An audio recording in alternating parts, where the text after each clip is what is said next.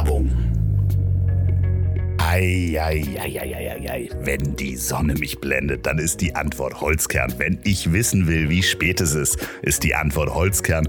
Und wenn ich in den Kalender gucke, dann ist bald Weihnachten. Und ihr fragt euch, was ist denn überhaupt Holzkern? Holzkern ist eine der führenden Brands für natürliche Uhren und Schmuck in Europa und jedes Stück ist ein Unikat aufgrund seiner einzigartigen Maserung von Holz und Stein. Und ihr könnt jetzt die größten Rabatte des Jahres in der Black Week noch bis zum 8. 28.11. finden unter holzkern.com slash das Ziel. Vielleicht findet ihr da was für eure Liebsten, für die Eltern, für den Partner. Ein Geschenk, was nicht gleich in der Schublade verschwindet. Und zwar ein individuelles, denn jedes Stück ist durch seine Maserung individuell. Natur und Ruhe als Gegenpol zur sich immer schnell drehenderen Welt der Informationsvielfalt und ständigen Erreichbarkeit. Ein kleines Stück Natur am Handgelenk zum Beispiel.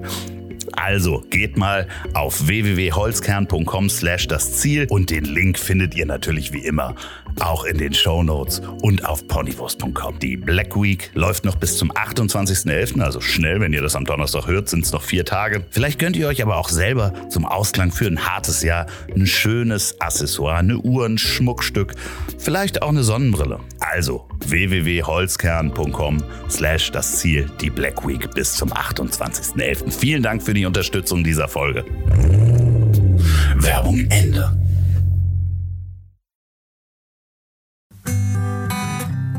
Am Anfang schleppte der sich so diesen ganz kleinen Anstieg am, am langen Eugen da in, in Bonn zum Rhein runter und ich dachte, boah, der stirbt.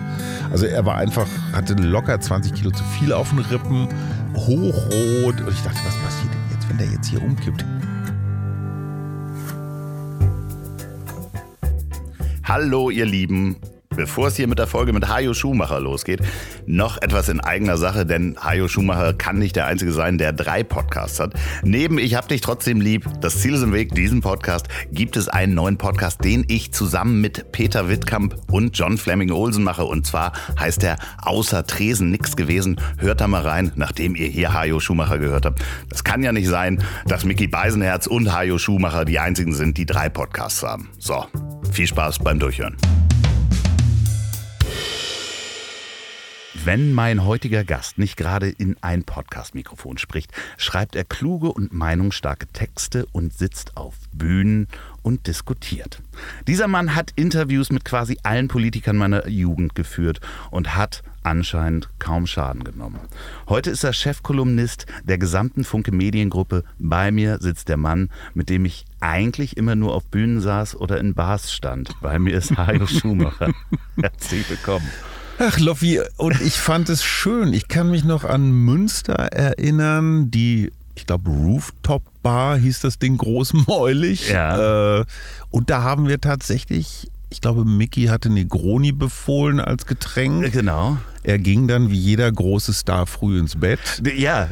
Wir gingen, wir gingen wie jeder B und C äh, Bekannte natürlich erst sehr viel später. Und ich kann mich erinnern, dass wir in ganz kurzer Zeit auf einem ganz angenehmen Level waren. Und das passiert mir echt bei wenigen Menschen und ich weiß das sehr zu schätzen, wenn man die gar nicht so richtig kennt und trotzdem das Gefühl hat, so nach kürzester Zeit, da, mm, da vibriert was. Ja, also wir haben uns ja wirklich eigentlich immer nur bei den Live-Shows von Mickey gesehen. Das erste Mal, glaube ich, in Hamburg. Mhm. Sind danach noch äh, auch in einer Kneipe versagt. Oh, und da habe ich eine Wette verloren gegen ja, dich. Weißt du noch welche? Ja, ich weiß, dass Castor und Pollux meine Antwort war und sie war falsch. Es ging um die Hunde, das waren, glaube ich, oder sind Dobermänner, die Higgins hat der wiederum Magnum sein, seine Butze da vermietet auf Hawaii. Wir reden von Magnum, der Serie. Und ich sagte, Castor und Pollux heißen die Köter. Ja, und sie heißen aber eigentlich, jetzt fällt es mir wieder Zeus, nicht Zeus und, und, Apollo. So. Genau, Zeus und Apollo. Also Pollux und Apollo hätte ich ja noch gelten lassen. wenn auch äh, altgriechisch falsch. Und was haben wir groß? Die Herrenrunde, glaube ich. Ne? Du hast die Getränke bezahlt. Also das ist halt nicht freiwillig. Nee, nee, das war, war, die Wette am Ende.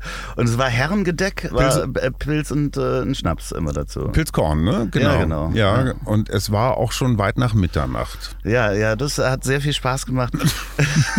Was eine und, Scheißwette. Ja, aber wir hatten halt von Anfang an auch eine sehr schöne Verbindung und äh, mhm. ich, ich freue mich, dass du jetzt hier bei mir sitzt.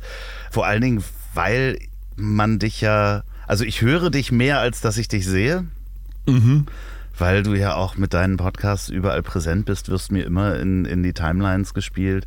Sehr gut. Wann hast du denn angefangen, das, das Schreiben zu erweitern mit deiner Stimme? Wann hast du gedacht, das ist der Punkt, dass ich das machen möchte? Hm, das war so Teil eines Projekts. Ich versuche ja immer mein, mein Arbeitsleben und mein richtiges Leben irgendwie so zusammenzukriegen. Im Sinne von, ich mache so ungern Sachen, die mich langweilen. Das habe ich ganz lange gemacht und das führt nicht zu guten Ergebnissen. So, und ich hatte ein Buchprojekt, das war eigentlich ein Stiftungsprojekt, das hieß Kein Netz. Und die Idee war, Menschen wie ich in der zweiten Lebenshälfte, die sozialisiert worden sind mit äh, so 1090-Kassetten und Videorekorder und so Zeug, die mit dem Internet fremdeln und die mit ihren eigenen Kindern auch immer so Themen haben, so jetzt zockt man nicht so viel oder war so, das Übliche, dann leg doch mal das Ding weg. Da habe ich mir gesagt, als Boomer brauche ich jetzt mal dringend Nachhilfe. Weil ganz viele Sachen, die ich scheiße finde, finde ich deswegen scheiße, weil ich sie nicht verstehe. Das geht uns, glaube ich, allen irgendwie ein bisschen so, ne? Ja, aber das erstmal zu erkennen als Autorität, die man als Vater ja darstellen muss und es dann auch noch zuzugeben und den kleinen Kröten diesen Triumph vor die Füße zu spielen, so von wegen, Sie haben mir doch gleich gesagt, das ist spannend. Ja, ja, ja. So, und dann habe ich es tatsächlich geschafft, einer Stiftung, der Brost Stiftung in Essen, klarzumachen, dass das ein Riesenthema ist. Weil wir Boomer sind ja ganz schön viele und meine Theorie ist, die Digitalisierung in Deutschland wird erst dann anfangen, wenn wir alle in Rente oder noch einen Schritt weiter sind, weil wir dieses Bildungsbürger-Ding laufen haben, so richtige Bildung und richtige gute Inhalte stehen auf Papier oder in Büchern.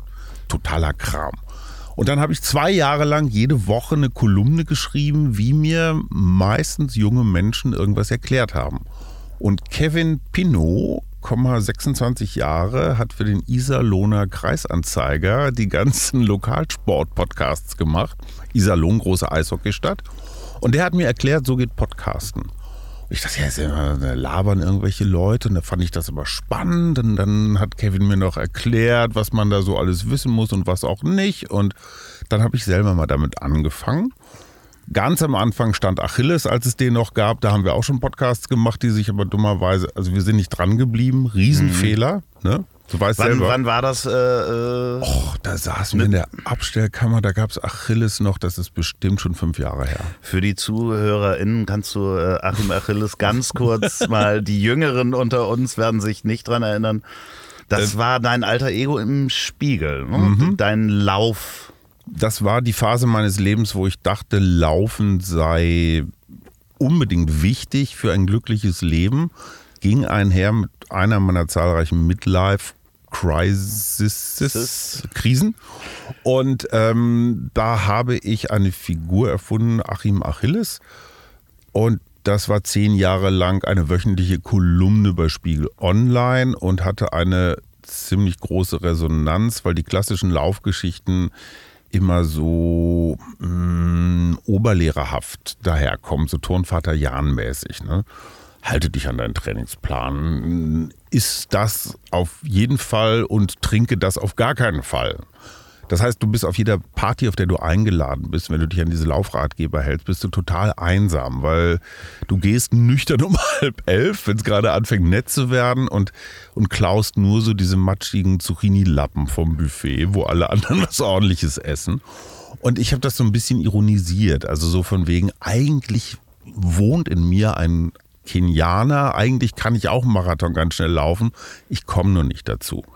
So, und Achilles zehn Jahre lang war dann irgendwann mal eine Firma, es gab Bücher, es gab neun Bücher hast du übers Laufen geschrieben. Echt? Oh, interessant, ist, ja. Ja, ja. Es gab eine Bühnenshow, ich stand, ach, keine Ahnung, 30, 40 Mal auf der Bühne, dachte mir, boah, jetzt will ich auch so werden wie Loffi, will auf Bühnen stehen. und, es gab mich, ich bin damals, glaube ich, noch auf dem Fahrrad durch die Gegend gefahren. Nein, Nein aber so wie du bei Mickey immer so, eigentlich bist du ja der Master. Ne? Also, ja, du, du hast die Fäden in der Hand, du bist der Puppenspieler.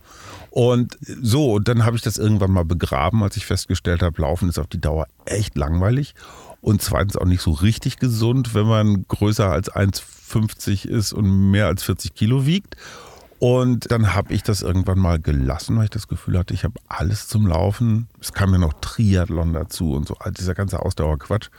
Habe ich das gelassen. Und da haben wir damals schon den Achilles-Podcast angefangen, dank Frank Jong. Der war mein Redakteur damals bei Achilles, einer und Frank macht jetzt halbe Kartoffel. Aber das war, wann, wann muss man das ungefähr einordnen? Wann war das so? Das war 2016, 17. Ja, und äh, das wäre eigentlich die Zeit gewesen, wo man hätte dranbleiben müssen. Das ist der Punkt. Und den Fehler haben wir gemacht, weil wir damals einen ziemlich stulten Vermarkter Geschäftsführer, der sagte, oh nee, finde ich keinen Sponsor für Podcast, kennt keiner, will keiner, braucht keiner. Der übliche Quatsch, den halt so Geschäftsführer erzählen. Ja. Und dann haben wir es tatsächlich eingestellt. Wir hatten da auch was alles Mögliche. So prominente Jan Frodeno hier, dreimaliger Ironman-Sieger auf Hawaii und tolle Sachen. Wären wir dran geblieben, wären wir heute wahrscheinlich relativ weit oben. Europas äh, Lauf-Podcast Nummer eins. Nein, aber du weißt ja selber, je früher Klar. du anfängst oder angefangen bist in diesem Business, desto besser. Ja. Jetzt ja. was Neues zu starten, ist echt schwierig.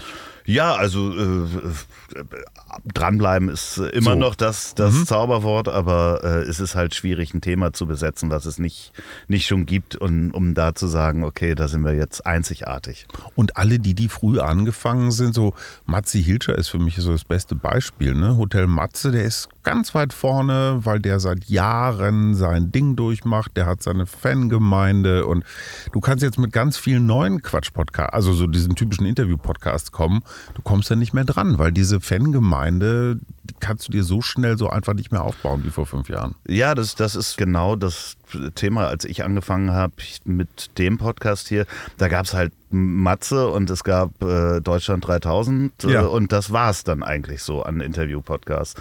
Das ist ja auch heute, wenn du, wenn du ähm, ein Celebrity bist oder jemand, der interessant ist und du kriegst eine Anfrage mhm. für einen Podcast. Mhm. Also ich kenne das noch, da sagten sie, ja, das ist ja interessant, das klingt ja spannend. Mhm. Da schicken wir dir den Mann mal. So. Ja, genau. Und da hat keiner gefragt, wie viele Hörer hast du, wer war vorher schon Gast. Genau. Heute ist halt die Frage, äh, wen hast du als Gast gehabt, wie viele Hörer hast du? Und dann äh, sagen die Managements, okay, das lohnt sich oder das lohnt sich nicht, da reinzugehen. Und damit ist der Podcast inzwischen angekommen im Kreis der ganz normalen Medien, die nach den klassischen Regeln funktionieren. Reichweite, Wumms, Sympathie und so weiter. Und damit äh, bei, der, bei den klassischen Medien würde ich ganz gerne einhaken. Man, wenn man äh, ein bisschen über dich äh, sucht, dann findet man einen Satz, der mal über dich geschrieben wurde, über de deine Laufbahn. Und das fand ich ganz schön, weil das macht so ein Bild auf. Seine journalistische Laufbahn begann er im Alter von 15 Jahren als Lokalreporter bei der Münsterischen Zeitung ging zur Süddeutschen Zeitung, wechselte zum Spiegel, wo er zehn Jahre als Reporter, Ressort äh, und Büroleiter arbeitete, ehe er für zwei Jahre die Chefredaktion von Max übernahm. Das klingt ja so ein bisschen seamless, als wenn du mit 15 in der Münsterischen Zeitung angefangen hast und danach zum Spiegel gegangen bist. Das stimmt schon, das stimmt schon nicht, weil es war, ich war, ich war 14. Okay. Es war kurz vor meinem 15. Geburtstag. Also schon, aber ich lege ein bisschen Wert darauf, dass ich 14 war, weil der Gag ist, ich durfte noch nicht Mofa fahren. Das darf man erst mit 15. Das heißt, meine ersten Termine für die Münstersche Zeitung, so Dorffußball und Prügelhandball der unteren Klassen, habe ich noch mit dem Fahrrad gemacht. Und Fahrrad in Münster, klar, ne, aber es regnet halt auch immer. Aber wie, wie kannst du dich noch daran erinnern, dass das was du als Kind werden wolltest? Wolltest du genau das? War das so mm. Extrablatt, Extrablatt? nee, erst wollte ich Busfahrer werden, weil ich das extrem faszinierend fand, dass alle Menschen vorne bei dem vorbeigingen und Geld abgegeben haben. Das fand ich als Kind einfach, schien mir ein schlüssiges Erlösmodell. Mega. Oder? Du dachtest auch, dem gehört der Bus. Ja, ja, natürlich, klar, dem gehört der Bus und der darf auch das ganze Geld behalten. Ja. So als ich rausgekriegt habe, dem ist nicht so, mh, hm, ich wusste zwar noch nicht, was öffentlicher Dienst ist, aber hatte so eine Vorstellung, weil mein Vater war bei der Bahn Beamter. Mein Schwager, mein erster Schwager, meine Schwester ist deutlich älter als ich, war tatsächlich Redakteur bei der Münsterschen Zeitung. Und ich konnte gerade lesen, habe ich immer so unsere Tageszeitung durchgeguckt, so wo steht denn Wolfgang? Und ah, ich fand das toll, dass jemand mit seinem Namen in der Zeitung stand. Also Fame war schon damals für mich echt ein Kriterium. Und ähm, Wolfgang war da schon längst woanders. Mit 14 war ich mal, mal wieder unpünktlich zur Vorstellung des Theater Jugendrings gekommen. Der zerbrochene Krug, Pflicht, langweilig. Und gegenüber von den städtischen Bühnen Münster liegt das Verlagshaus der Münsterschen Zeitung. Ich war nicht zu spät, sondern zu früh gekommen, 19 statt 20 Uhr, und dachte mir, das ist jetzt eigentlich der Moment. Jetzt gehe ich da mal rein und frage, ob sie nicht noch einen brauchen. Wie krass. und dann traf, ich, dann traf ich auf den Ressortleiter Günther Einspinner, legendärer Typ, der kam immer mit so einer Plastiktüte, so einer Edeka-Tüte und sechs Flaschen Warsteiner, ganz wichtig, ne? nicht Krombacher, sondern Warsteiner. Kam der zum Dienst, das war so seine übliche Tagesration und der wohnte wiederum, ne? Münster, kleine Stadt, in dem Haus, wo auch mein Bruder mit seiner Schwägerin wohnte. Also insofern hatte ich einen Anknüpfpunkt. Er hatte mich zwar noch nie wahrgenommen, aber ich konnte sagen, hey, Herr Einspänner, Sie wohnen doch da. Ne? Ja, und dann hat er mich, und das war eigentlich die Sensation. Also ja, der Mut oder die, der Irrsinn, der mich da getrieben hat mit 14, war das eine. Aber dieser Günther Einspänner hat gesagt, okay, finde ich ja super dass so ein junger Mann da steht und unser Metier lustig findet, dann geh doch am Samstag mal zum Bezirksligaspiel Sparta gegen Marathon. Daran siehst du Bildungsbürger Stadt Münster, da heißen die nicht irgendwie TUS irgendwas, sondern die heißen immer so ja. griechisch, ne? Castor und Pollux, Sparta und Marathon. Und dann habe ich dieses Handballspiel auf so einer Monika-Schreibmaschine, liebe Kinder, Schreibmaschine, könnt ihr euch im Museum angucken den ganzen Samstagabend habe ich mir da einen abgebrochen und so ganz absurde Sachen geschrieben von machte den Sack zu, nahm das Heft in die Hand und dann wendete sich das Blatt und so, was man so für Sportreporter ja. Deutsch hielt. Ja, als wäre es ein WM-Finale gewesen. Ja, ich war Ernst Huberti für ganz arm. Und das fanden sie dann aber, das spricht wiederum nicht für die Redaktion der Münsterschen Zeitung, fanden sie sehr gut, was ich da aufgeschrieben hatte. Und haben mich dann gleich, als ich das am Sonntagmittag da abgeliefert hatte, tatsächlich auf Papier. Das kann man sich heute gar nicht mehr vorstellen. Du bringst da ein Stück Papier hin, das wurde dann nochmal eingegeben. Also daran kann man ungefähr absehen, was ich in den Medien. Eine, eine Maschine wahrscheinlich von IBM. Genau, genau. Und das ist immerhin ja auch schon 44 Jahre her. Ja. Ne, das war 1979, muss das gewesen und sein. Und das, dieses Gefühl, dieses Stück Papier in der Hand zu haben, wo dein Name drunter stand, also die Zeitung, das hat dich so gefixt, dass du gesagt hast, okay, das will ich weitermachen? Was mich auch angegeilt hat, war Arbeiten unter Zeitdruck. Okay. Ich weiß, das klingt ein bisschen pervers, aber diese Deadline, der Redaktionsschluss, dann ist Andruck, bis dahin fertig zu sein. Egal was du hast. Mhm. Es gibt keine Ausreden. Es gibt, da muss was stehen. In der Zeitung kann ja nicht irgendwie so Weißraum und so für Notizen oder so drüber stehen. So, und dieses, dieses Adrenalin, und das habe ich heute noch, und das macht mich immer noch wuschig. Das ist spannend. Klar, Fame spielt auch eine Rolle. Und das Dritte, was ich so langsam über die Jahre auch kapiert habe, ich bin ganz, ganz schnell gelangweilt. Und die Möglichkeit, gerade Tageszeitung, jeden Tag was Neues zu machen, was anderes zu machen, finde ich immer toll. Und es langweilt mich bis heute nicht. Aber dich haben ja auch die Menschen immer interessiert, ne? Ja, klar. Äh, und die, die Geschichten dahinter. Also du hast ja eine Faszination für Menschen, wenn man sich so anguckt, dass du mhm. Interviews geführt hast oder dich mit Meinungen von Menschen auseinandergesetzt hast, der, deren Meinung du vielleicht nicht warst, aber trotzdem sich der, der Mensch auch interessiert hat. Wobei, also das, was du als Seamless beschreibst, ähm, war in der Tat ein relativ logischer Aufbau. Ich sollte dann Volontär bei der Münsterschen Zeitung werden, in einer Außenstelle, wo der damalige Außenstellenleiter ein damals relativ normal ein kleines Alkoholproblem hatte und eben diese Deadline. Wir waren schon bei sechs Flaschen Barsteiner. ja, nee, der nächste hatte dann den Cognac in der Schublade. genau, der dritte hatte ein Alkoholproblem. und ähm, meine, Sch du, du merkst, es ist eine Familiengeschichte. Ne? Meine Schwester, notorische Zeitleserin und auch so Ausreißerin damals, schickte mir dann aus der Zeit so, so eine ganz kleine Meldung, deutsche Journalistenschule hat noch Plätze frei, jetzt bewerben und, und, und. Und da dachte ich mir, hm, ja, Volontariat in Emstetten. Emstetten ist ungefähr so, wie es klingt.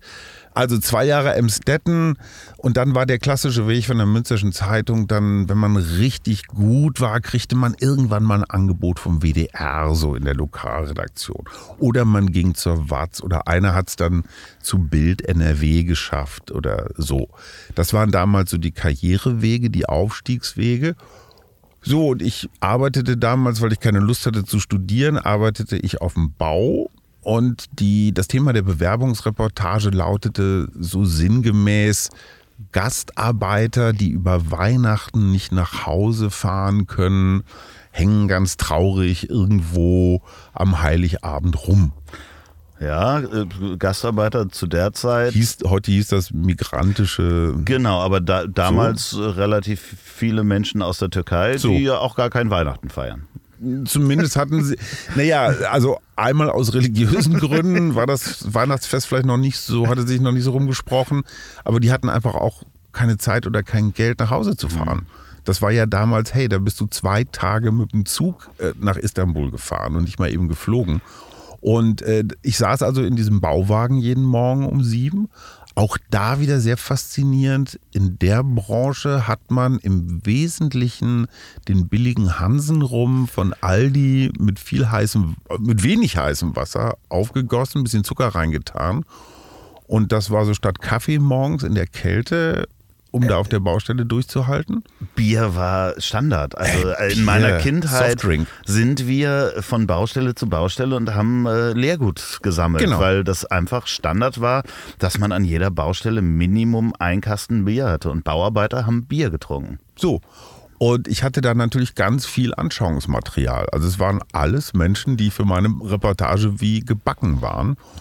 Und dann hat man mich in München von der Journalistenschule tatsächlich eingeladen zu dieser, naja, wie sagt man, Endrunde. Da waren dann, glaube ich, noch 100, 120 für 30 Plätze. Und da wurde man dann zwei Tage lang ja, so geprüft, musste Fotos erkennen, oh, das ist Helmut Kohl oder irgendwelche Wissenstests, so ohne Fly kein Brei, ergänzen Sie, sinnvoll, oh, so Kram. Ja. Und dann bin ich da tatsächlich angeblich, so habe ich mir jedenfalls ein paar Jahre lang eingeredet, unter den besten 30 gelandet, stimmte aber gar nicht. Der Schulleiter hat mir dann mal nach dem dritten Glas Rot, es wird ein Jetzt wahnsinnig Alkohol. alkohollastiger ja, Podcast. Wir trinken übrigens Wasser und äh, ja, Kokoswasser. Ja, toll. Und der erzählte mir dann, ey, du glaubst ja nicht, dass du richtig gut warst bei dem Test. Da waren andere viel besser. Aber wir fanden dich alle total lustig, weil du warst der einzige bekennende Lokalsportmensch. Alle anderen wollten diplomatische Korrespondenten, Wirtschaftsgurus, Feuilletonisten, weiß der Geier was werden. Und du hast gesagt, du gehst gerne zum Dorffußball im Nieselregen. Und das, fand, das war für die Mischung einfach gut. Das hat meinem Ego so mittelgut getan. Und ja, so kam ich dann nach München auf die Journalistenschule. Und weil das so eine kombinierte Ausbildung war, also in Semesterferien hast du Journalistenschule gemacht, Journalistik gelernt. Und im Studium hast du dann so völlig sinnlose Sachen gelernt von Professoren, die nie in ihrem Leben in einer Redaktion waren. Die haben dir erzählt, wie Journalismus geht und Wirkungsforschung, also Kram. So, und da hatte ich fünf Jahre später, war ich Redakteur und studiert. Und in München gewesen. Fünf Jahre studieren, toll. So, und München auch fünf Jahre äh, schöne Stadt. Ja, hat und, man dann aber auch gesehen. Und wieder Glücksfall, die Süddeutsche suchte damals einen Lokalsportmitarbeiter. Wirklich? Ja, ohne Scheiß. Die Süddeutsche hat ein Problem, was, ähm, was man nachvollziehen kann. Sie ist primär eine Münchner Zeitung. Also die verkauft 80 Prozent in München und Umland. Und das, was wir jetzt als nicht Bayern als Süddeutsche kennen, das Flaggschiff, die, die schlaue Zeitung, damit verdienen die eigentlich kein Geld. Und die mussten aufpassen, dass sie die überregionale Ausgabe, die wir in Hamburg oder Berlin oder sonst wo kriegen, die musste früh angedruckt werden. Aber für die bayerischen und die Münchner Leser musste da ja auch der lokale Sport aus Ismaningen oder weiß der Geier wo stehen. Das interessiert aber den Überregionalen wieder nicht. Deswegen nicht. haben die eine zweite, dritte Ausgabe später abends gedruckt. Und der Lokalsport war halt ein neues Ressort, eine neue Seite, die damals gedacht war, den lokalen Leser fester an die Zeitung zu binden. Ja, und da habe ich dann wieder meine alten münsterschen Themen gemacht. Faustball, Reitturniere, Tennisturniere. Ich habe bis heute nicht verstanden, wie diese Tennisergebnislisten funktionieren, aber ich habe fröhlich drüber geschrieben. Ich habe Faustball bis jetzt nicht verstanden, warum das auch immer noch gespielt wird. Faustball? Ja, ja, ja, also das ist ja eine deutsche, rein deutsche Erfindung. Aber ne? sowas von, es genau. gibt gar keine andere Nation, wo das gespielt wird. Nee, insofern hast du große Chancen, wenn du einmal in der Faustball-Nationalmannschaft bist, dass du auch Weltmeister wirst. Ich habe das mal versucht, meinen englischen Freunden zu erklären, Ja. das Spiel. Das, Fistball. Ja, ja. Ja, ja, ja. Okay, Die, äh, aussichtslos. So, und dann hängt man da halt in der Redaktion rum, weil in der Journalistenschule war auch langweilig und in der Uni sowieso. Und dann sagte damals einer, ich weiß nicht, Ludger Schulze oder wer es war, wer fährt denn heute raus zur Säbener Straße? Und die Redakteure hatten alle gar nicht so Bock auf die Säbener Straße. Experten wissen, dort trainiert der FC Bayern. Ah, Schumacher, fahr du doch eben. Geh, in- spring in Taxi. Und das waren so viele Informationen auf einmal, die völlig aus meiner Welt raus waren. Erstens, Taxifahren war für mich viel zu teuer. Das machten wirklich nur reiche Leute. Das auf Verlagskosten zu tun, hatte ich noch nie. Also ich, ich hatte so ein totales RBB-Gefühl, so, boah, die Firma zahlt alles. Und dann noch Säbener Straße. Ludwig Kögel, Sören Lerby, Lothar Matthäus, Jupp Heynckes als Trainer. Und auf einmal stand ich da und musste für den Tag beschreiben, wer jetzt humpelt und was der Trainer sagt. Und wir haben gut trainiert. Und ja, und schwupp war ich da. Also der Lokalsport hat mich zu dem gemacht, was ich bin. Ja, das ist ja äh, aber dann schon die große weite Welt, in Anführungsstrichen, wenn man dann Total. vom Lokalsport äh, zum FC Bayern darf. Ja, aber auch nur, weil die anderen keinen Bock hatten. Also nicht, weil ich so gut war, sondern die hatten einfach keinen Lenz. Es war scheiß Wetter. Äh, Ja, okay, klar. Ja. ja. Also ja. das Wetter und der Lokalsport, die Kombination. hat dich zu dem gemacht, was du bist. Und relativ viele Alkoholiker, muss man Ja, ja, ja, ja, ja, genau. Aber das ist ja ist doch äh, ganz gut gelaufen. Ich habe ähm, wirklich mal, weil du vorhin sagtest, wie es sind schon neun Bücher übers Laufen.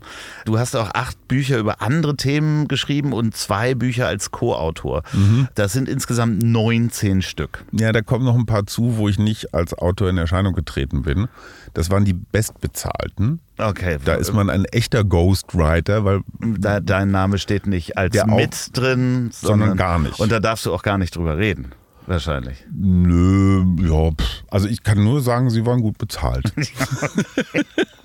Aber ähm, hattest du dir das damals schon auch zurechtgelegt und gesagt, dass du, ich will dann auch Autor werden und ein Buch schreiben? Oder ist, äh, kommt das so, wenn man merkt, man hat sowieso die Schreibmaschine, später dann die Kugelschreibmaschine, dann die, die, den, den Computer irgendwann für sich, dass man merkt, okay, das geht mir von der Hand, ich habe Themen. Ist es die Nachfrage da? Ich hatte wirklich keinen Plan. Das Einzige, was sich wie so ein roter Faden da durchzog, ich war immer an der Grenze oder jenseits der Grenze zur Überforderung. Also mit 14 irgendwelche Sportberichte zu schreiben, Klar. so aus der kalten, war eigentlich eine Überforderung. Ähm, als 19- oder 20-Jähriger bei der Süddeutschen zwischen diesen ganzen Ikonen des Sportjournalismus. Axel Hacke kennt man ja alle, jetzt Klar. letzte Seite, SZ-Magazin, war damals auch noch im Sport. Ne, Ludger Schulze, Klaus Hölzenbein, der jahrelang das, äh, den SZ-Sport gemacht hat, die waren alle da. Und ich so als Provinz Pocke da so mitten dazwischen. Und auch da hätte ich eigentlich gar nicht mitspielen dürfen. So, und dann nach der Studiererei ging es ja dann nach Hamburg über so einen kleinen Umweg hier zum Spiegel. Und das war wieder dieses Gefühl, eigentlich kann ich das gar nicht leisten, was die wollen. Imposter-Syndrom? Ist das, äh, begleitet dich das so ein bisschen, dass du irgendwann. Nee. Nee, ich glaube, ich habe mich schon ganz schön realistisch eingeschätzt. Also es war jetzt kein Tiefstapeln. Und dann war ich ja auch noch zwei Jahre Chefredakteur mit Mitte 30. Wenn ich mir das heute angucke, wie viel Verantwortung ich da hatte und auch mit wie viel Kohle ich da rumjonglieren durfte. ne? Ich habe mal eben so 40, 50 Leute eingestellt. Also Christian Krug, der lange den Stern gemacht hat und ich, wir haben gemeinsam Max als Chefredakteure gemacht. Und der Verleger, damals Verlagsgruppe Milchstraße, die Älteren erinnern sich, hatte ganz viel Geld eingesammelt am neuen Markt. Die Älteren erinnern sich Ja, ja. auch. Das waren so, ich erinnere mich, dass es sehr viele Partys gab, so von Magazinen wie Gold. Ja, genau, genau. Sensationell. Und das Tolle am neuen, hattest du Aktien am neuen Markt? Ähm, ja, Wie, da- da- Biodata. ja, ich war, ähm, ich habe damals ein äh, Startup mitverkauft, wo ich Gesellschafter war, Ah. an äh, Carbon New Media und wir wurden in Aktien bezahlt, ja. Okay, und du hast sie hoffentlich bald verkauft. Sie waren natürlich mit gesperrt und so. ähm, ich bin quasi dann pleite gegangen, weil meine Kunden, ich habe mich dann selbstständig gemacht, meine Kunden waren die ersten Pleiten am neuen Markt. Ah, Data Management, irgendwas, äh, war der erste Pleite am neuen Markt und Carbon New Media. Und gleichzeitig war meine Firma pleite und äh, mein Aktienvermögen null. Und für alle, die nicht dabei waren, es war eine total irre Zeit. Du hast irgendein Ding gegründet, das musste was mit Internet zu tun haben, Data musste im Namen Ja. stehen und du musstest am neuen Markt notiert sein. Und alle Leute glaubten, wow. Der- und die letzten Kackbuden waren mehr wert als die Lufthansa und VW Das zusammen. ist einfach Wahnsinn gewesen. Also Total. Auch äh, Geld zu bekommen von, von Banken Mhm. ohne irgendwelche Sicherheiten waren drei äh, Seiten Papier. Das ist mein Geschäftsmodell. Wir machen da, wir bestellen Online-Felder für Bauern. Online bestellen. Hier. So, und die Verlagsgruppe Milchstraße war auch am neuen Markt. Die hatten da, wie hieß denn das, Tomorrow oder so ähnlich? Tomorrow, Tomorrow New, Focus AG. New Media. Ja, Ja, später kam ja. Focus mit rein. Und der Verleger hatte einfach ein bisschen Geld eingesammelt am neuen Markt und hatte diesen Ehrgeiz, ähm, nicht nur so leichte Sachen zu machen, TV, Spielfilm, Fit for Fun, Cinema, sondern er wollte jetzt auch mal so ein so ein richtiges Magazin machen, so wie Sternspiegel und so weiter. Unser Kampfauftrag war, macht ein Magazin, eine Illustrierte für die Kinder der Sternleserinnen und Leser. Also nicht so schlechtlaunig, 68er-mäßig, alles scheiße, Welt geht unter, sondern ne, wie das so war damals, Anfang der Nullerjahre, so immer gut drauf. Das ging ein, zwei Jahre ganz gut und dann halt nicht mehr. Und das war auch so eine Phase, wenn ich mir das heute überlege, mit was ich da alles rumjongliert habe und, und diese ganzen Geschäftsführer und Anzeigenkunden und Mitarbeitenden und boah, von allen Seiten prasselte es auf mich ein. Und es war auch eigentlich zu viel. Aber hast du in dem Moment gedacht, das ist zu viel oder dachtest du, das packe ich hier alles? genauso. Das genauso. pack ich hier Ja, die können sich ja, die können sich ja nicht so vertun in mir. Okay, ja, aber das ist ja auch eine ge- gesunde Einstellung, weil dann schafft man ja auch Dinge. Und ich hatte halt den Vorteil durch diese sechs Jahre oder fünf Jahre bei der Münsterschen Zeitung, dieses Routinearbeiten. Also jedes Wochenende wieder auf irgendeinem Platz sich wieder zu überlegen, wie geht die Geschichte, Zitate mussten stimmen. Ich hatte einfach schon Erfahrung. Wenn zwar auf einem sehr einfachen Level, aber es war nicht so, dass ich erst als Abiturient mir überlegt habe, ich will Journalist werden und dann das Schreiben angefangen habe. Ich war schon, ich bin einfach in Redaktion, wo andere im Jugendheim gehangen haben, war ich in der Redaktion. Ja, und auf Sportplätzen. Ja, klar. So, und, und dieses Erfahrungswissen, das weiß ich heute, hat mir sehr viel geholfen, weil ich konnte redigieren, ich wusste, wie man eine Seite macht. Also dieser ganze technische Kram war mir auch geläufig, weil ich das jedes Wochenende dann auch so in Redaktionsdiensten und so gemacht habe. Werbung. Also ich weiß nicht, wie es euch geht, aber ich mache ja total gerne Mittagsschlaf. Und ich habe hier überm Studio eine kleine Wohnung und dort habe ich gerade geschlafen und ich muss sagen, ich habe so gut geschlafen wie lange noch nicht. Ich bin so frisch aufgewacht, ich bin so schnell eingeschlafen. Und zwar alles dank meiner neuen Matratze. Und zwar der Emma 25 Hybrid Matratze. Und Emma Matratzen, das sind die Hersteller unter anderem vom Testsieger in den Matratzen bei Stiftung Warentest. Die Emma One Federkern hat mit Note 1,8 abgeschlossen, produktgleich mit der getesteten Emma Dynamic in den Größen 1,40 mal 2 Meter in der Ausgabe 10 2021. Aber was rede ich? Es geht um Schlaf und Schlaf wird immer wichtiger je älter man wird. Ich weiß nicht, ob ihr das auch kennt. Es ist auf jeden Fall wichtig für den Rücken, gerade wenn man so viel schwimmt wie ich. Und ich werde jetzt öfter in dieser Gästewohnung schlafen. Und ihr könnt genauso eine Matratze günstiger kriegen, denn Emma hat bis zum 28.11. alle Produkte bis zu 33 Prozent reduziert. Und ihr bekommt von mir sogar nochmal 5% obendrauf oder eher abgezogen. Mit dem Gutscheincode EMMAWEG geht ihr mal bitte auf emmamatratze.de slash emmaweg Emma Weg in einem Wort, E-M-M-A, Weg wie Weg, W-E-G. Dieser Code ist drei Monate lang einlösbar in Deutschland, Österreich und der Schweiz. Egal welcher Schlaftyp du bist, Emma hat nicht nur Matratzen, sondern die haben auch Kissen und alle Produkte, die sich mit dem Thema Schlaf befassen. Und ich muss sagen, ich lege mich öfter mittags jetzt mal oben in die Wohnung, um so frisch aufzuwachen. Und das könnt ihr auch. Vielen Dank, Emma, für die Unterstützung dieser Folge. Und die Informationen findet ihr natürlich auch in der Folgenbeschreibung und auf pornivos.com. Und jetzt gute Nacht. Äh, nein, äh, es geht los. Werbung Ende. Und wenn du jetzt auf diese Zeit zurückguckst und sagst, okay, die Arbeit, die ich jetzt mache, ähm, wie viel Teil ist das noch von dem, wofür du mal gestartet bist? Gibst du dir immer noch diesen Stress? Ist es immer noch der Kick nach, nach der nächsten Deadline? Also was ich mir wiedergeholt habe, ist die Freiheit des Freiberuflers. Weil als Schüler und Student, die ersten zehn Jahre meines journalistischen Lebens, war ich Freiberufler. Ich hatte keinen Vertrag. Ich habe halt irgendwas geliefert und wurde dafür bezahlt, für meine Ware. Aber ich habe nicht jeden Monat eine feste Summe gekriegt.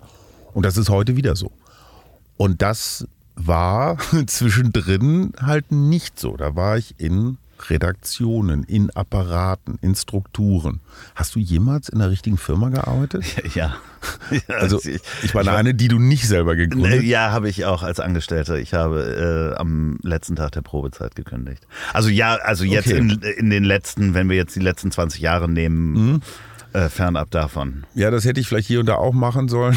ähm, dieser Moment, wo du das Gefühl hast, du kannst in einer Konferenz, in einem Meeting den Wortbeitrag desjenigen, der gerade dran ist, zu 80 Prozent mitsprechen.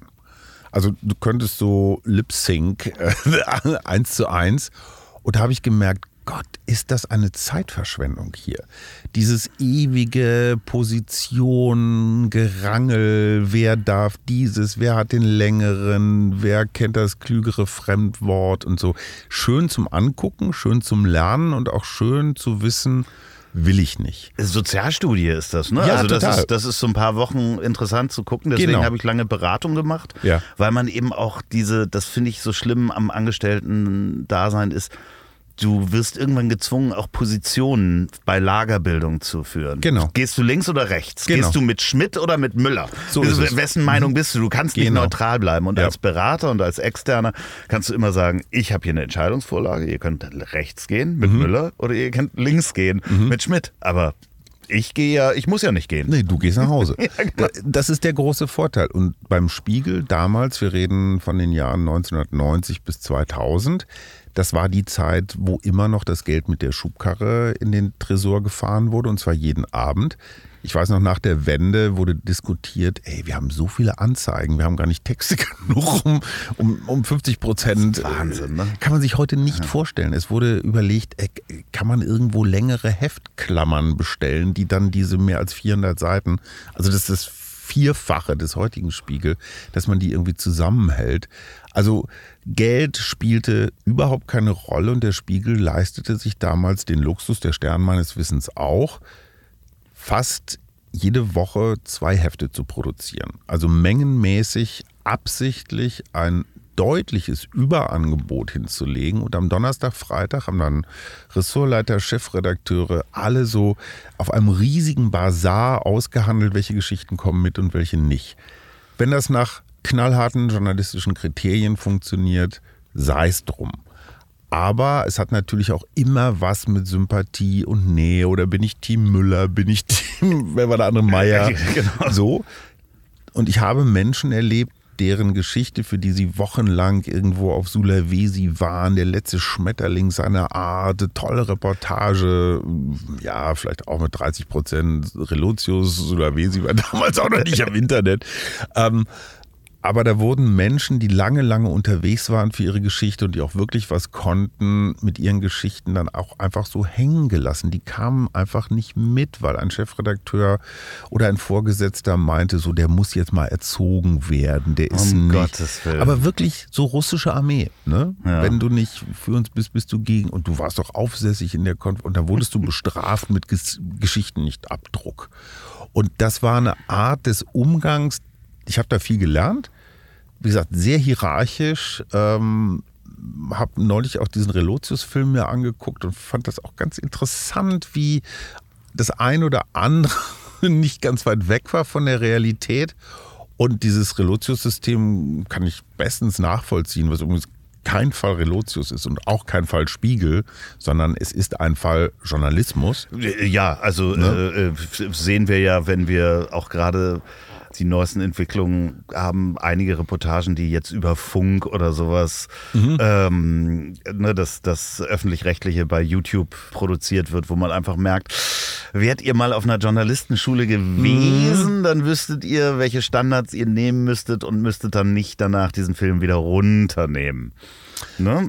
So, und nach meiner zweijährigen Chefredakteurszeit, ja, da war es ökonomisch, lief halt nicht mehr so. Da war inzwischen 9-11 passiert, es gab die Medienkrise, so dieser, dieser Post-Millenniums-Schock oder Abstieg. Das führte dann ja alles Richtung Schröder und Deutschland Wirtschaftsprobleme, viele Platzen der Arbeits Blase, New Economy. Äh, es war eine etwas unwirtliche Zeit. Max lief dann halt nicht mehr so und ich stand vor der Entscheidung, ja, will ich jetzt meinen Vertrag, der auf Lebenszeit ausgerichtet war, will ich den jetzt erfüllen? Aber für wen eigentlich? Oder möchte ich eigentlich wieder dahin zurück, wo ich angefangen habe, nämlich als eigenständiger, ja, als Irrlicht, äh, aber auf eigene Rechnung durch die Gegend zu fahren. Und das mache ich seit 20 Jahren jetzt wieder. Immer mal wieder zwischendurch im Fernsehen, ähm, Ja. sowohl als Akteur als auch als sitzender und meinungsstarker Mensch. Ich habe da auch mal ein paar äh, interessante äh, äh, Beiträge gesehen. Gibt es auch teilweise noch auf YouTube. Kann man Echt, wahr? Ja, ja, kann man sich noch was angucken. Aber äh, ja. darf ich wissen, was du da aus meiner Ach aus so. meinem Giftschrank gezerrt? Naja, so Lanz ist natürlich auch immer so, schön ja, gut. und sowas. Das gucke ich dann auch gerne.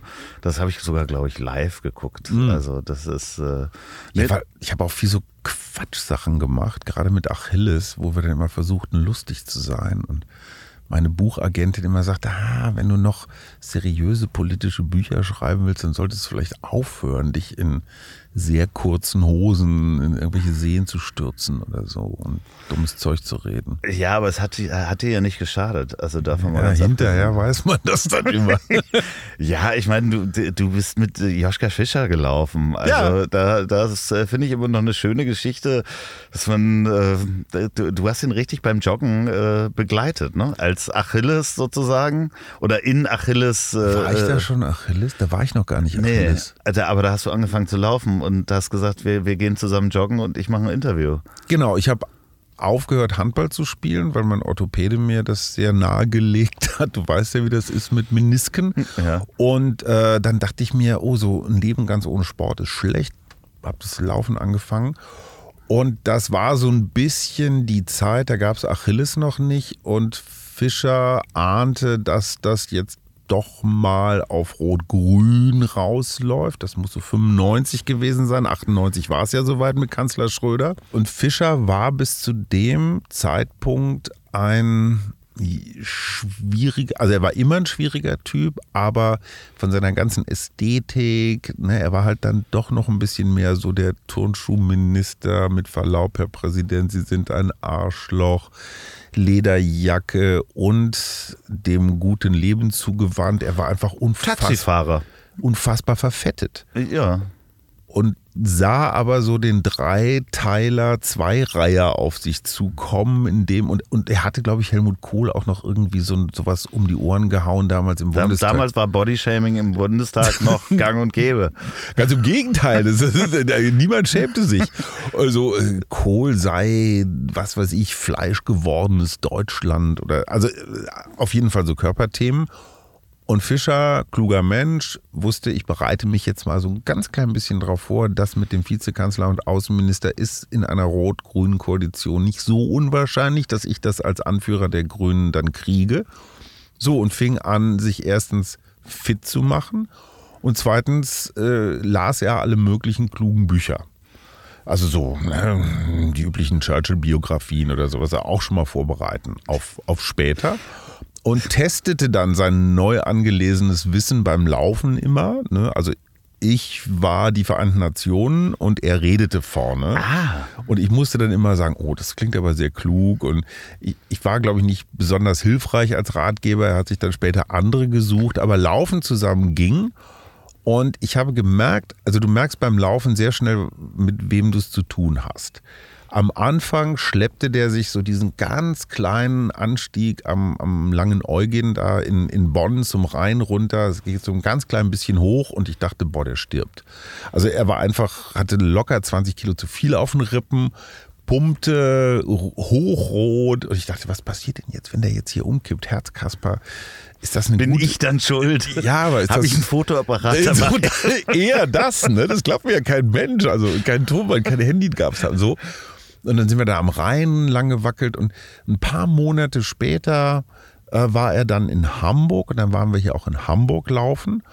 Und da war er schon deutlich durchtrainierter. Und ich glaube, Herbert Steffni, also auch so Lauflegende, hat ihm dann die Trainingspläne gemalt und ich habe nie systematisch trainiert. Ich war immer so, war mir alles zu doof. Und dann ließ er mich an dieser langen Steigung von Övelgönne hoch zum, zum Altenaer Rathaus, ließ er mich einfach stehen, rannte mir weg. Er wollte einfach diesen Triumph auskosten. Mhm. Und ein echter Laufkamerad, der rennt dir zwar weg, aber entweder wartet er oben oder dreht um oder so, aber man kommt gemeinsam ins Ziel, wenn es jetzt kein Wettkampf ist. Fischer war einfach weg. Ich wusste, dass er bei Erich Böhme, der da irgendwie in der Königsallee, glaube ich, damals äh, eine Wohnung oder ein Haus hatte, dass er bei dem untergekrochen war. Aber er war mir einfach weggerannt. Und das ist für Hobbysportler eher No-Go.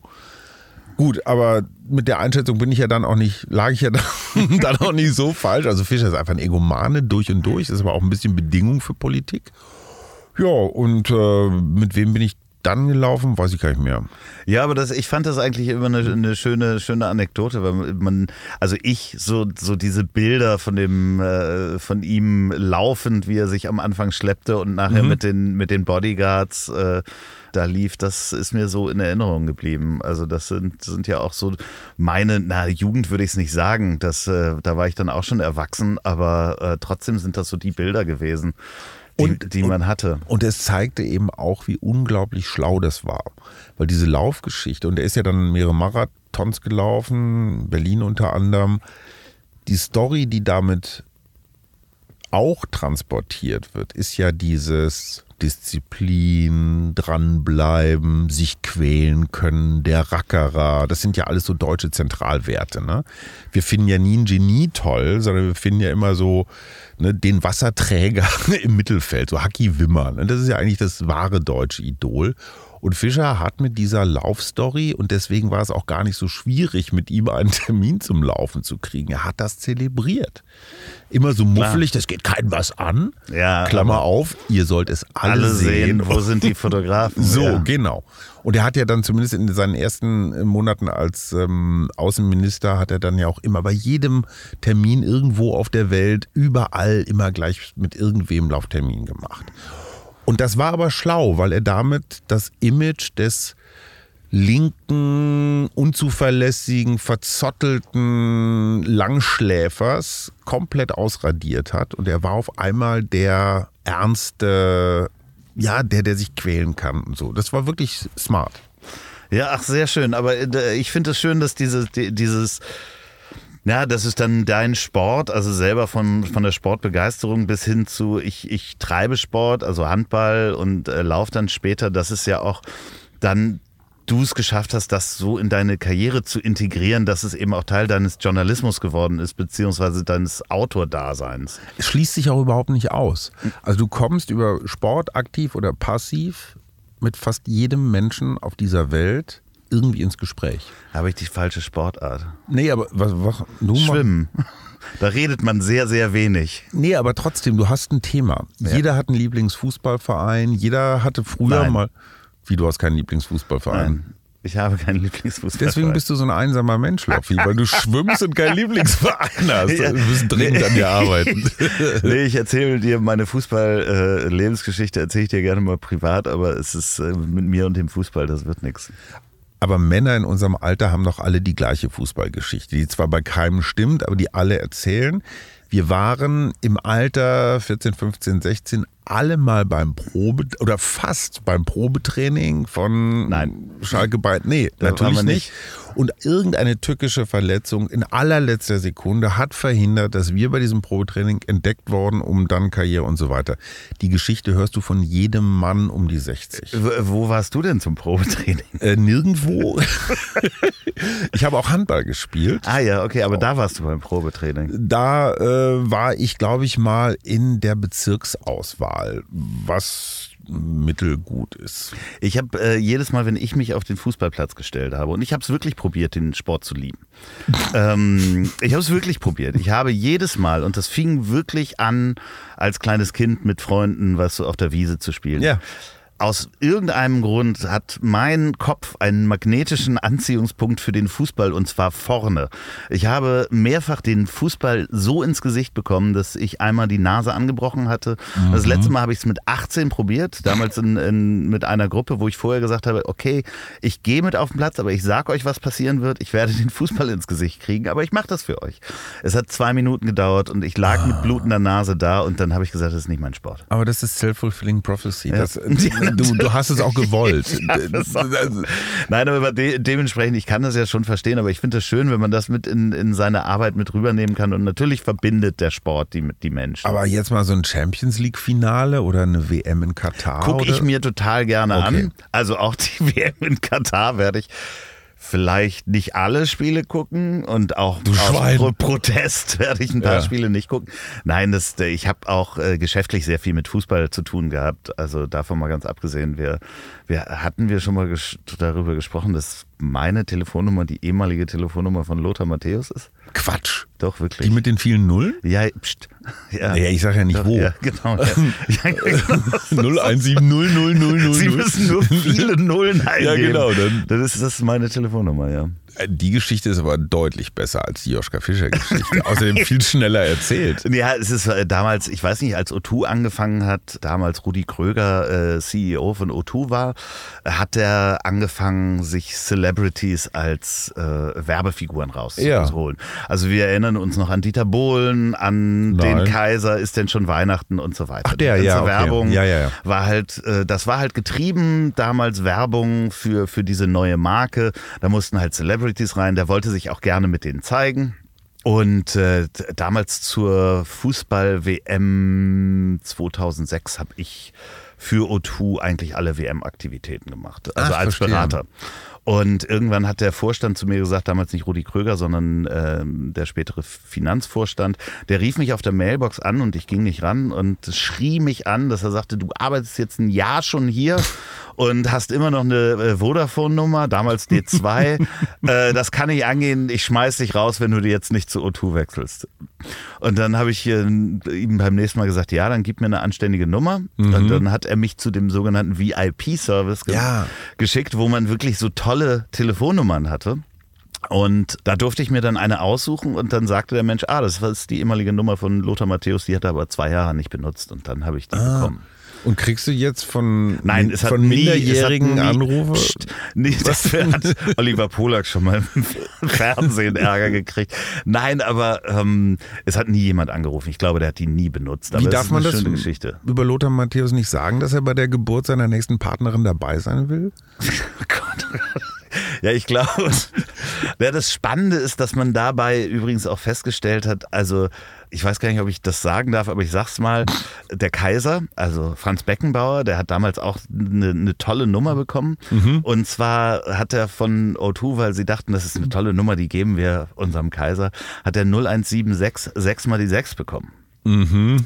Also als Celebrity-Telefonnummer. Mhm. Die hat er nach zwei Tagen zurückgegeben, weil es äh, sehr viele Menschen gab, die da angerufen hatten und mit einer Sex-Hotline verbunden worden sein wollten. Weil es sechsmal die sechs als 090-Nummer mhm. gab. Ach, okay.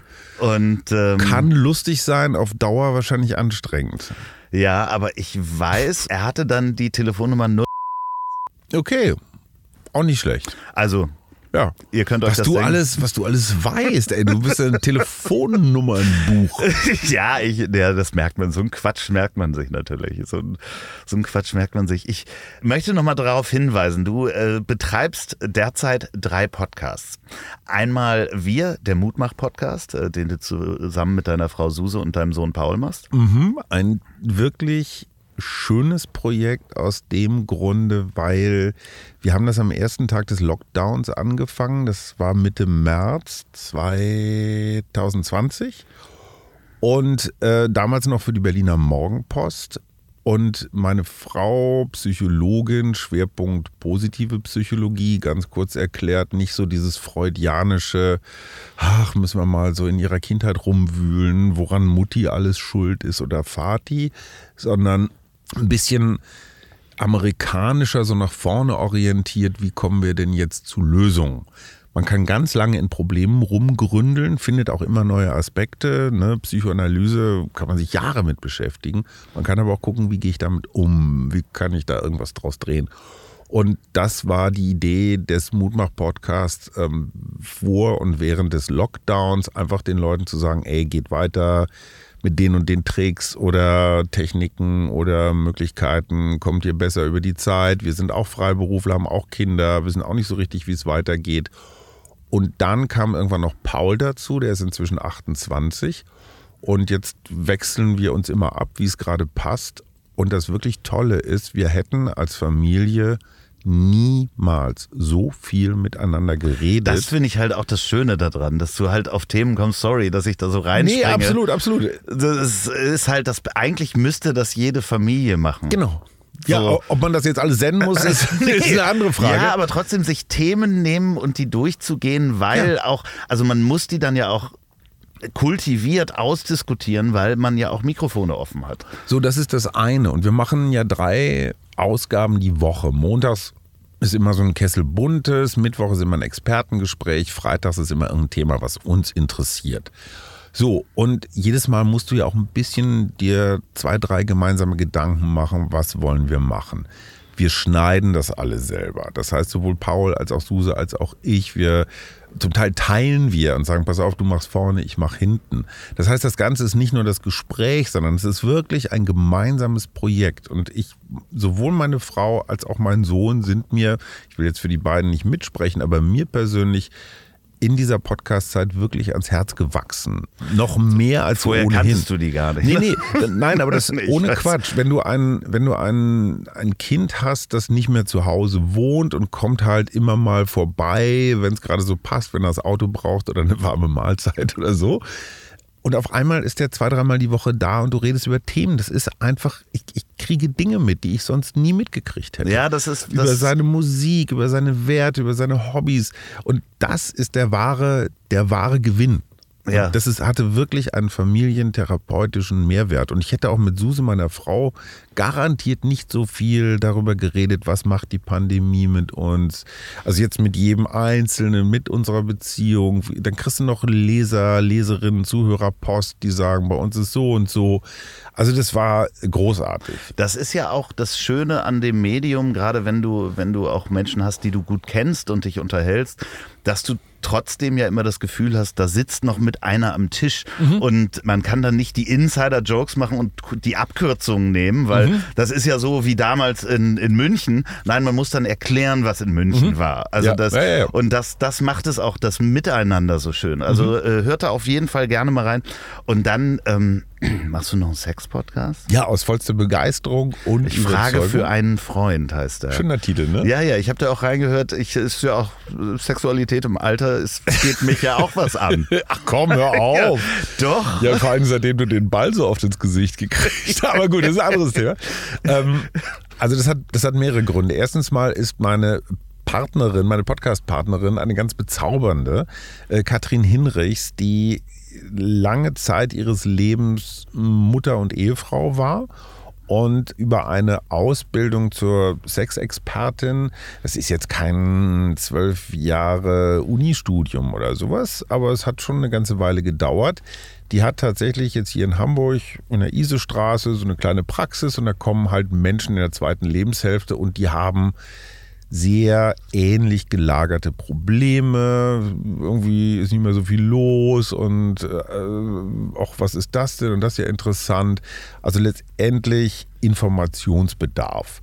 So, und ich habe mal eines dieser vielen Sachbücher, die du erwähnt hast, drehte sich um das Thema moderne Männlichkeit, beziehungsweise alte Männlichkeit. Heißt Männerspagat und ähm, auch wieder so ein persönliches Buch weil ich festgestellt habe, dass ich, Jahrgang 64, im Wesentlichen von Kriegsteilnehmern sozialisiert worden bin. Also mein Vater war noch bei der Wehrmacht als Soldat und so alle Menschen, die damals Lehrer waren oder Autoritätspersonen oder auch so männliche Vorbilder, ja, die waren entweder noch im Krieg oder aber in der Nachkriegszeit, also in Kriegsfolgen irgendwie so aufgewachsen. Und es gab so ein komisches Männerbild, was ich als Kind gelernt habe. Also gerade so dieses, ach, wenn es weh tut, noch ein Meter, ein Indianer kennt keinen Schmerz, ein Junge weint nicht. So dieser ganze Kram, entsprechend die Stereotypen auch für die weibliche Seite. Und 50 Jahre später erlebe ich meine eigenen Söhne, die mit ganz vielen dieser alten Männlichkeitssachen überhaupt nichts anfangen können. Für meine Jungs ist völlig selbstverständlich, dass es wurscht ist, ob ein Mann oder eine Frau jetzt eine Schule oder ein Unternehmen oder eine Partei oder das Kanzleramt oder was auch das immer. Das wäscht sich so über Generationen aus. Ne? Also ich habe es genau. schon ein bisschen weniger erlebt. Ne? Genau. Ne? Ich bin zehn Jahre jünger als du ich habe schon ein bisschen weniger erlebt. Wir hatten dann schon, die Lehrer waren schon so teilweise noch so die ersten, die, die Hippies ja, schon, ja. schon, noch drin. Die 68er, dann, ne? Genau, und ja. dann, dann hat sich das so ein bisschen ausgeschliffen und dann die Generation danach, da ist das Männlichkeitsbild schon wieder ein ganz anderes. So, und, und, und Spagat heißt, mit einem Bein stehe ich noch im richtig traditionellen Geschlechterkrieg und mit dem anderen Bein auch mit Hilfe meiner Söhne in einer kompletten neuen, weiten, offenen, freien Gender Fluidity Debatten und so, die zum Teil hier und da ein wenig übers Ziel hinausschießen, aber nichts mehr damit zu tun haben, was ich mal so irgendwann als Kind gelernt habe. Und ich habe wiederum in einer meiner zahlreichen Midlife-Krisen ähm, festgestellt, dass mein Männerbild, also das, was in mir drin ist, mir bei ganz vielen Sachen im Weg steht. Ähm, und das war eine sehr interessante Erkenntnis, auch sehr mit Hilfe bei der Psychologenfrau rausgepult. Und ähm, nur, nur ein Satz dazu, aber die, der entscheidende Move in meinem Kopf war, andere Männer nicht länger als Rivalen zu betrachten, weil das ist Teil dieses alten Männerbildes. Ne? So jeder für sich. Am Ende ist der Held immer alleine gegen die Da haben Welt. wir ja auch gerade über die Redaktionen gesprochen, die, So. die Ellbogen. Das hat jetzt auch nicht geholfen, das Ganze so, So. ein bisschen aufzudröseln. Also dieser Pavianfelsen, ne? so immer rackern und jeder gegen jeden. In dem Moment, wo es mir gelungen ist, andere Männer nicht mehr als Rivalen, sondern erstmal potenziell, klingt jetzt ein bisschen melodramatisch, aber so als Brüder, als Freunde, als Verbündete, als Mitmänner, wie auch immer zu verstehen, dreht sich die ganze Welt einmal. Du kommst irgendwo rein in eine Kneipe, in eine Redaktion, in eine, was weiß ich, sonst irgendwie Versammlung und stellst fest, du guckst nicht mehr zuerst danach, so wo sind die Alphas und wo ordne ich mich ein. Wer könnte dir gefährlich werden? so oder wen kannst du selber vernichten? ja, ja, genau. Sondern du gehst ja erstmal rein und sagst, ey Jungs, ihr habt es auch nicht leicht. Mhm. Ne? Und dieses, das war halt auch damals zumindest eine Spiegelhaltung immer so von oben runter. So Leute, also meistens Männer, weil um die ging es in Politik und Wirtschaft, immer nachzuweisen, dass das Idioten sind. Also äh, letztendlich auch journalistisch, immer so ein Gerangel. Also ne? immer Affenfelsen. Es ist so anstrengend. Es ist so anstrengend. und Es führt zu nichts. Und wie gesagt, das war so ein, so ein größerer Prozess, der auch mit mir und, und, und meinem Leben und unserer Beziehung und Erziehung unserer Söhne zu tun hatte. Und daraus hat sich dann ein bis heute anhaltendes Interesse an Männlichkeit im Sinne von Männerrollen, Frauenrollen und so weiter. Und das wiederum hat auch was mit Sex zu tun. Aber de- definitiv. Weil in dem 100%ig. Moment, wo du beim Sex glaubst, du bist jetzt hier der Held, der Verrichter, der irgendwas, unfassbar Der. Macher. Der Macher. Genau. Der, der Pleaser, was auch immer, unfassbar anstrengend. Und damit einher geht natürlich auch eine veränderte Wahrnehmung von Frauen. Wenn ich nicht mehr der Heldenmann bin, der gegen die anderen Männchen um das Weibchen ringt und wie viele unsinnige Sachen haben wir Männer gemacht, um Frauen zu beeindrucken. Ja, Mit dem Ergebnis, dass sie ganz selten wirklich beeindruckt waren. richtig. Also es ist ein, ein Waste, eine unglaubliche Verschwendung von Ressourcen, emotionalen Ressourcen, wie viele überflüssige Schirmchengetränke, die man hinterher eh wieder ausgekotzt hat und morgens um drei noch finanziert. Ne, ist doch so. Äh, Totaler Quatsch. So, das heißt, Männerbild ändert sich, damit ändert sich auch das Frauenbild. Einer der Gründe, warum meine Frau Mitte 40 nochmal angefangen hat zu studieren. Ne, auch dieses Gefühl so, ne, was machen Mädchen, Frauen, was dürfen die, was dürfen die nicht. Und äh, hat mir wahnsinnig geholfen. Führt jetzt auch zu diesem Sex-Podcast, der ein hohes Maß an Entspannung hat.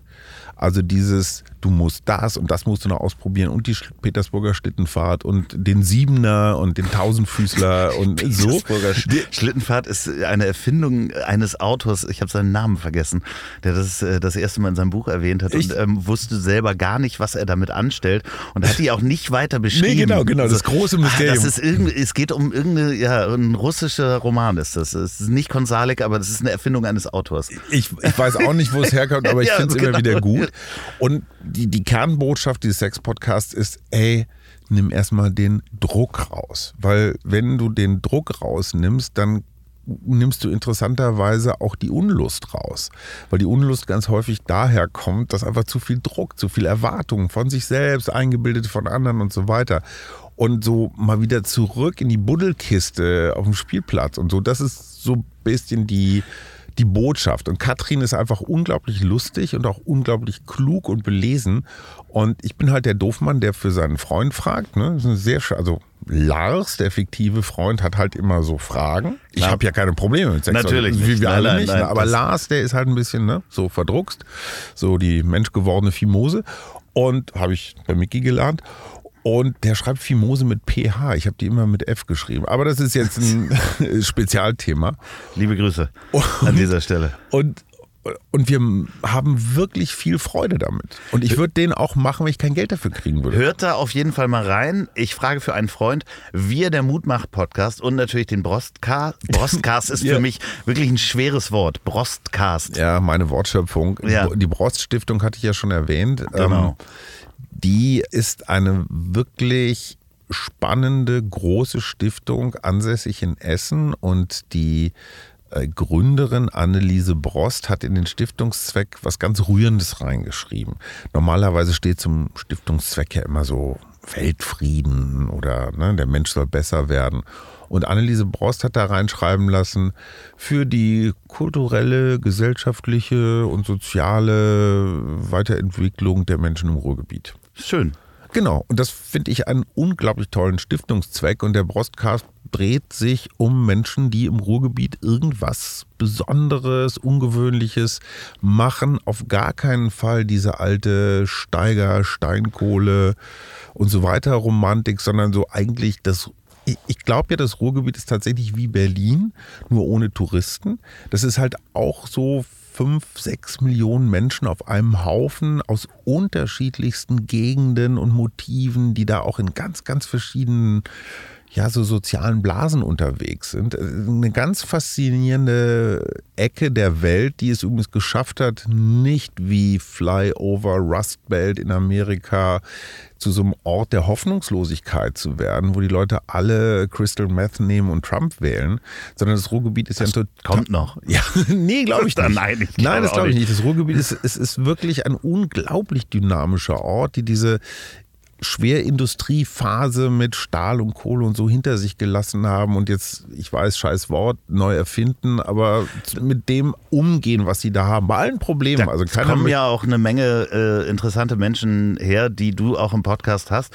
Zum Beispiel Bastian Bielendorfer, der äh, nach dem Auftritt, bitte hört in die Folge rein, äh, von der Bürgermeisterin fast Auftrittsverbot bekommen nee, hat. ganz, nicht ja, fast. also äh, fast im Sinne von, sie kann es ja nicht und zweitens Klar. meinte sie es lustig, hat aber den Humor vielleicht nicht ganz so getroffen. Man muss dazu sagen, dass Bastian Bielendorfer Lehrerkind in Gelsenkirchen aufgewachsen ist und zwei Kernprobleme hatte. Er interessierte sich nicht für Fußball. Ja, Ganz schlecht und er war auch so ein Bücherwurm. Also er saß am liebsten alleine irgendwo und hat gelesen. Und das war natürlich eine Einladung an die anderen Gelsenkirchener Jungs, ihn kopfüber in Mülleimer in die Toilette sonst wo reinzustecken. Also er hat als Kind wirklich, sagt er glaubhaft, ordentliche Mobbing-Erfahrungen gemacht. Sagt, wenn er heute irgendwo auftritt und da kommt jetzt jemand, hey, ich bin der Thomas, weißt du noch, wir Ja, hatten ja, so eine tolle Schulzeit. Und er sagt, ja, kann sein, dass du eine tolle Schulzeit hattest. In meiner Erinnerung ist das ganz anders. Und er hat einmal so mit Gelsenkirchen abgerechnet. Und er hat Richtig. gesagt, wie kann es sein, dass eine Stadt seit Jahren, seit Jahrzehnten immer die letzten Plätze, aber wirklich in allem, in Wirtschaftskraft, in Du Arbeitslosigkeit. darfst jetzt nicht die ganze Folge erzählen, das müssen die Ah, Hörer doch Entschuldigung. einfach rübergehen. So funktioniert doch Cross-Marketing. Achso, und dann, und dann wird es richtig verrückt, aber das soll ich jetzt nicht sagen. Äh, Clickbaiting muss Ja, das. ja, ja, und was verstehe. dann passierte, hört ihr in Und als Folge. die Frau in dem Bikini dann vor dem Krokodil, aber das will ich jetzt nicht verraten. was das Krokodil gemacht hast. Lieber Hajo, du kannst hier jederzeit ähm, wieder in dieses Mobil reinkommen, denn du hast dich nicht nur vorher schon in mein Herz äh, äh, rein ja, äh, laviert hätte ich jetzt fast gesagt. Nein, ich habe dich nicht vorher schon in mein Herz geschlossen, sondern jetzt auch noch viel mehr und ich hoffe auch in das Herz der Hörer. Ich werde dich jetzt gleich zum Bahnhof bringen. Nee, erst möchte ich mit dir jetzt auch, damit wir Zeugen haben vor deinen drei bis vier Millionen ZuhörerInnen, genau. irgendwas ausmachen. Ich möchte mit dir, vielleicht nicht mehr in diesem Jahr, aber im nächsten, irgendwas zusammen machen, was hinausgeht über Negronis in Rooftop-Bars trinken. Fahren wir zum Strand. Zu welchem? Weiß ich nicht. Lass einen aussuchen. Wir beschließen hiermit, und zwar offiziell, 2023 fahren wir zusammen an den Strand. Äh, Egal welcher Strand, aber wir treffen uns So. an einem Strand, ob wir jetzt fahren oder irgendwo. Wir sind am Wir- Strand zusammen. Wir gehen zusammen am Strand. Wir können ja auch noch gucken, ob wir fahren oder wen wir mitnehmen oder so. Aber das ist, Fliegen. ja, Flugscham ist vielleicht das Wort des Jahres 2023. Nein, aber ich, ich finde, wenn man sowas nicht ausmacht, dann, dann, dann hat das so ein leichtes Versickerung, so eine Versickerungsgefahr. Du, du, Mit dir möchte ich Sachen ausmachen. du ähm, äh, ich sagte das so schön, ich gehe nicht mehr weg.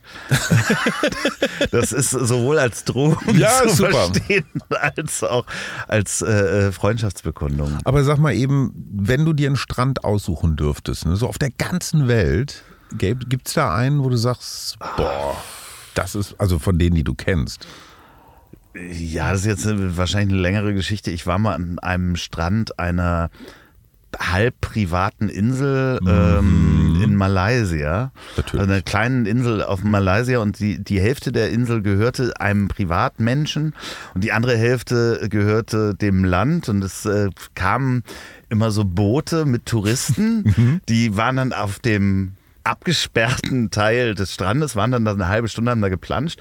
Und ich war auf der Seite als einziger, die als zu diesem Privatstrand kam. Und auf dieser Insel leben immer zehn Menschen und die warten darauf, dass da Gäste kommen. Und äh, ich war als einziger Gast da und ich hatte halt diese zehn Menschen, die unglaublich aufgeregt waren, weil deren Arbeit war, mir alles recht zu machen. Und es kam immer so ein Mensch und sagte, äh, you want a waterski? Waterski? Scuba diving? Hau ab. Das, der nächste kam und äh, hat mir Essen gebracht. Das war sehr skurril. Also you want a ich, football in the face? ja, ja. Der Strand, da würde ich ganz gerne nochmal wieder hin. Ich glaube, ich würde dich mitnehmen nach Sachsen-Anhalt, so Ferropolis. Da, da gibt es so echt wilde Elektrokonzerte und da stehen die Bühnen so auf Stelzen in diesem ehemaligen Tagebau, der inzwischen geflutet ist. Und ganz toller Strand, sieht aus wie Copacabana, ganz sauber, weiß, schön. und ganz viel Musik und ganz viele Leute, die irgendwie glücklich sind. Ich guck mal, ob wir nicht irgendwas dazwischen finden. Das ist mir ein bisschen zu laut. Was ist denn zwischen Malaysia und Sachsen-Anhalt? Kasachstan oder so. Ja, wir, werden, äh, wir werden was finden, äh, wo wir uns am Strand äh, äh, verlustieren. Wenn ihr gerade unterwegs seid mit dem Auto, dann überlegt mal, zu welchem Strand ihr fahrt. Ja. Wenn ihr diesen Podcast gerade bei der Arbeit hört, dann überlegt mal, ob ihr nicht vielleicht selbstständig sein wollt, weil ihr dieses Ellbogengeschachere und dieses Ich möchte dem Lager oder ich muss Herrn Müller oder Herrn Schneider folgen, vielleicht einfach überdrüssig seid. Wenn ihr diesen Podcast zum Einschlafen hört, dann ähm, werden euch jetzt die wunderbaren letzten Worte meines wunderbaren Gasts in den Schlaf wiegen. Du hast die wunderbaren letzten Worte, lieber Hajo. Egal was, Egal was. egal was. Äh, ich finde, wir haben in den letzten drei Jahren eines gelernt, dass so mit ganz viel Geld und ganz viel Luxus und ganz viel im Außenleben, also andere Menschen beeindrucken und so, dass das erstens mühsam ist und zweitens zu gar nichts führt. Deswegen würde ich mir für 2023 und alle weiteren Jahre wünschen, und das habe ich von meinem großen Sohn gelernt, wofür ich ihm sehr dankbar bin, ein bisschen mehr Zeit darauf zu verwenden, uns ganz ehrlich zu fragen, was tut uns gut, was wollen wir, was bringt uns Kraft, was bringt uns ja auch sowas wie Sinn und Freude. Und das sind ganz selten die Dinge, von denen ich zumindest früher dachte, dass sie es sind. Es geht ganz viel um ja, Wärme, Nähe, Miteinander. Und äh, das würde ich mir wünschen, wenn wir das in Zukunft ein bisschen mehr hinkriegen. Und ich finde ganz ehrlich, dein Podcast ist ein guter Anfang. So, und jetzt zum Abschluss noch Werbung in eigener Sache. Wenn ihr noch eine Produktion der Ponywurst Productions hören wollt, dann hört doch mal rein in den Podcast, den ich zusammen mit Olli P. mache. Ich hab dich trotzdem lieb. Erscheint jeden Montag, gibt's überall, wo es tolle Podcasts gibt. Ich hab dich trotzdem lieb mit Olli P. Vielen Dank, gute Nacht. Dieser Podcast ist eine Produktion der Ponywurst Productions. Mmh, lecker.